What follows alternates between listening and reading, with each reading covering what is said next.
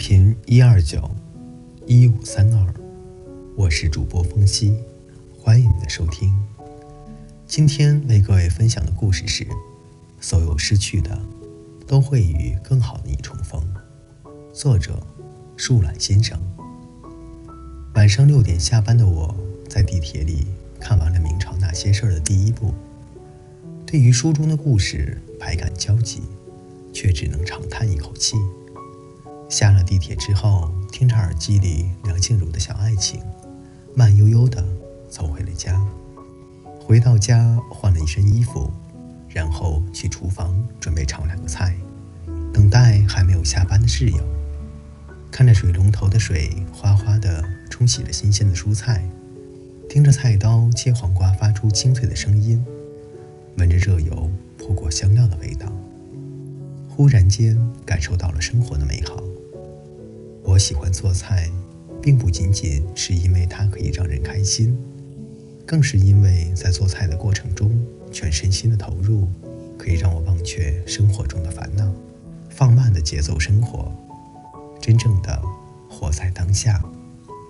吃完饭后，去楼下散了散步，便又重新走回到了书桌前，打开电脑，开始了新一天的生活，写稿。之所以叫新一天，是因为这是除了上班八小时之外，回到家之后我的另一种生活的开始。在文字里，我才能做更真实的自己，追更久远的梦。听着键盘的敲击声，闻着旁边香薰机发出的香味，一切都慢了下来。虽然未来的路还很长，虽然我还有很多事情要做。但是我已经真切的明白，我在做最想做的事，过最想要的生活。我已经开始将我内心深处最想要的生活、最想做的事情，逐渐变成了现实。我正在将生活过成我想要的样子，而我也坚信，所有失去的，都会与更好的你重逢。记得上中学的时候。我便开始担任一本小杂志的校园编辑。说是校园编辑，其实就是将学校里发生的事情动态跟他们及时的沟通，然后有合适的稿子再向他们投稿。那是我最开始接触文字的时候，看着自己的文章被发表在杂志上，自己的名字被印在目录上，看到这本杂志就放在学校外面的书店里出售。有种说不出的喜悦与满足。那个时候，每个月最开心的事情就是收到杂志社寄来的样刊和稿费，虽然只有二十块钱。从此之后，我对于未来最大的梦想就是认真的写字，当一名作家。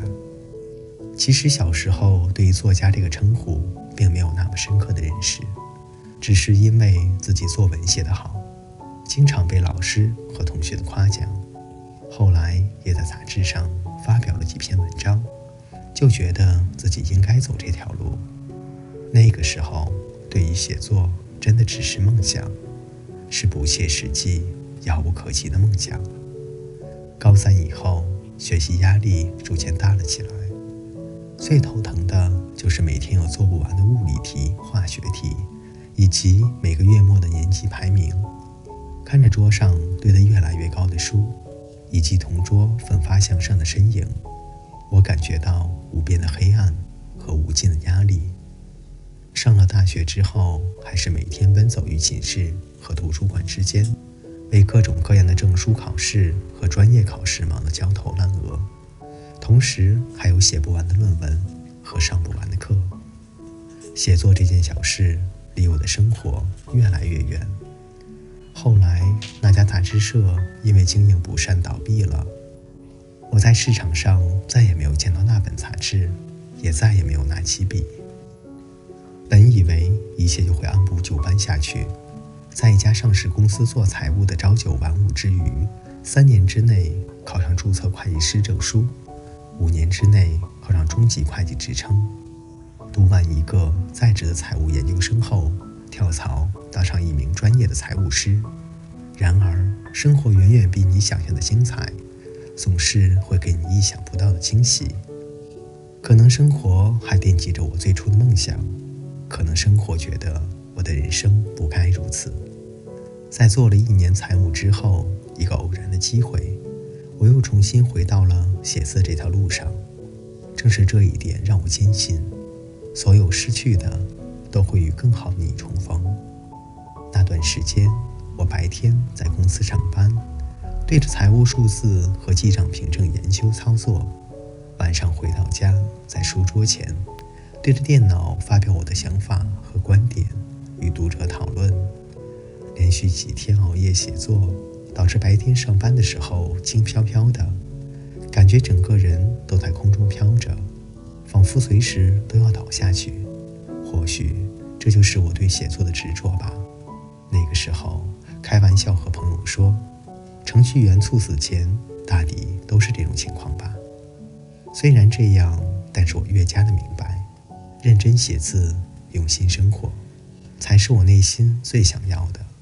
虽然累，但是我却走在正确的道路上，而前面有我想要的生活。我辞掉了绍兴的财务工作，到了上海一家新媒体公司，正式成为了一名新媒体的编辑。每天要做的事情，除了运营一个公众号之外，就是看书、写字、做策划，真正做到了与书籍和文字打交道。很多人曾问我。放弃你四年的专业，你不后悔吗？你就不怕新媒体这一行有一天衰落了，你无处可去吗？可能是年纪越大，越想知道自己想做什么，越不愿意苟且生活吧。因为知道了自己想做什么，内心清楚自己最想过什么样的生活，所以即使当下再好，却也不愿意留恋。我一直认为，人生在世。就应该勇敢的去追求自己内心最想要的事物。如果放弃了内心深处最真切的渴望，那在若干年后午夜梦回里，会不会？生活在凡尘俗世中，我们都只是一粒普通的不能再普通的尘埃。历史那么久远，人生说长也不长，何必在意别人的眼光与世俗的道路？与其拧巴委屈的过一生，何不在自己最喜欢的事物上开心的奋斗一生？以前的我会因为没有得到应得的奖赏，喜欢的男孩子对我没有好感而伤心难过，总觉得失去了这些就仿佛失去了全世界。后来的我对曾经失去的东西或者正在失去的东西，反而没有那么强烈的执念，因为我越来越懂得。所有你失去的，都会与更好的你重逢。我只愿做自己想成为的人，过自己想过的生活。好了，各位听友，今天的故事就分享到这里。